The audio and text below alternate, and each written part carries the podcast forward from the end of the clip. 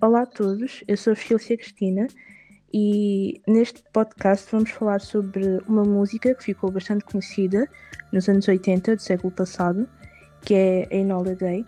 E para tornar esta conversa mais interessante, eu tenho aqui duas convidadas comigo, que são, que são a Mafalda Oliveira e a Catarina Ribeiro. E antes de mais, eu gostaria de falar um pouco sobre o surgimento da música, uh, quem a escreveu, quando foi lançada e porquê. Uh, bem, em 1980, ou seja, nos anos 80, o grupo britânico Orchest Or Orchestral Manovers in the Dark uh, lançou a música intitulada Enola Gay. Uh, a música é da autoria do guitarrista e vocal vocalista Andy Mc McCluskey e é um, é um hino anti-guerra. Esta música foi escrita em homenagem a um acontecimento marcante na história em que um avião norte-americano, uh, no dia 16 de agosto de 1945, durante a Segunda Guerra Mundial, uh, lançou a primeira bomba atómica no mundo, tendo como alvo a cidade de Hiroshima, no Japão, provocando mais de 100 mil mortes. E eu gostaria de saber, por parte da Mafalda, uh,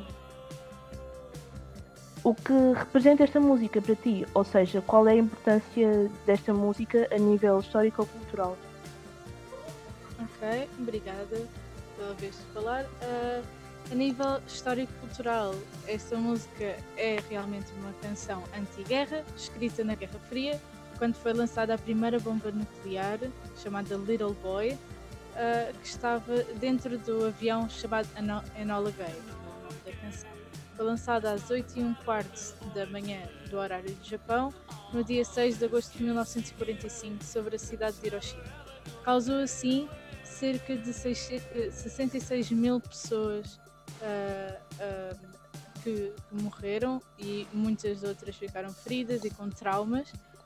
Uh, sendo assim, esta música eu acho que representa a revolta e a tristeza que o cantor, a banda e várias outras pessoas, principalmente os japoneses, sentiram com este trágico acontecimento, sabendo bem que as guerras uh, muitas vezes são um pouco inúteis, não é? Uh, sempre há outra forma de resolver as coisas e não uh, a violência e principalmente esta violência extrema. Ok, obrigada pela tua opinião. Eu acho que seria também bastante importante mencionar algumas curiosidades, quer sobre o acontecimento e sobre a música, e eu começo por falar uma delas, que, que é sobre o avião, que chama-se Enola Gay. E este nome foi dado por um dos comandantes da missão, o piloto Paul Tibbets, uh, e é em homenagem à sua mãe, que chama-se Enola Gay Tibbets. Uh, também gostaria de mencionar que o primeiro sobrevivente oficial do ataque das bombas foi o Tsutomu Imaguchi e apesar das queimaduras sofridas pelo ataque uh, em Hiroshima, ele conseguiu apanhar um comboio para a sua cidade natal, ou seja, Nagasaki.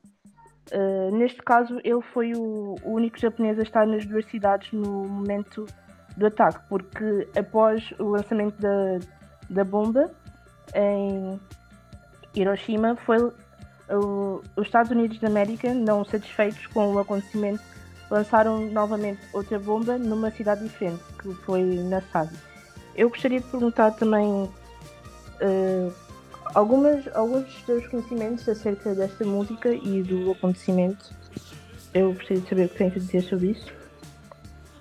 Então, sobre a música, eu acho muito interessante a ironia que, o, eh, que a banda usa nesta música como por exemplo a utilização do Little Boy no refrão, em que pergunta se uh, a mãe do Little Boy está tá orgulhosa, sendo assim uma ironia tanto para o piloto, a perguntar se a mãe dele se sentiria orgulhosa com este acontecimento, e tanto uma, uh, uma comparação sobre a bomba que foi lançada com o nome Little Boy, também o um nome sarcástico, uh, da parte dos americanos. Né? E depois também houve a outra bomba da, da cidade de Nagasaki que foi, se chamava Fat Boy, também outra ironia da parte dos americanos. Um, por último e não menos importante, eu gostaria de perguntar a ti, a si, Mafalda, uh, qual foi a tua primeira impressão sobre esta música? Ou seja, ao ouvires pela primeira vez, com, ao, ao teres o primeiro contacto com esta música, o que é que tu pensaste? Eu conheço esta música há muito tempo, porque a minha família realmente gosta muito desta música, e em princípio, pelo nome, já que eu não sabia muito de inglês, eu pensava que era uma música falasse sobre os homossexuais que naquela época ainda estavam na transição de serem reconhecidos. Pronto. Uh, então eu pensava que era uma força para, para a comunidade LGBTQ Uh, mas quando reparei mesmo na letra e sobre a história por trás, fiquei ainda mais fascinada por realmente ser um assunto muito importante a ser tratado, a ser falado e eu, eu gostei muito de saber o significado desta música, fiquei muito surpreendida e acho que é tudo que eu tenho a dizer. Obrigado pela tua opinião. Eu, por acaso, partilho da mesma opinião.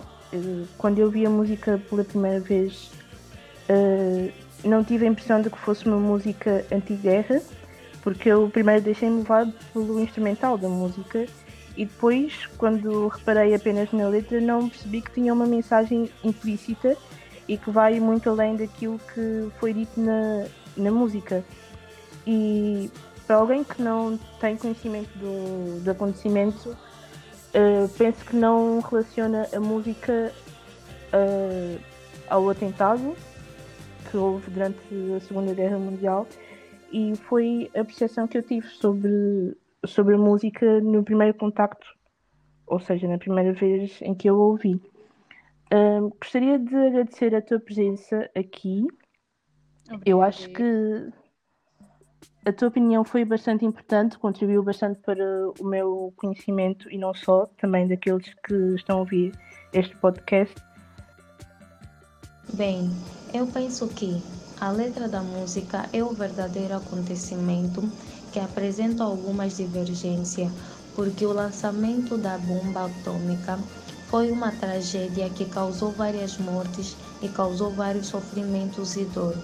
Por outro lado, a música fala-nos desse acontecimento de uma maneira diferente, que acaba por não dar a entender a quem não tem noção do tamanho da tragédia, que é algo tão sério, pois não deixa isso explícito.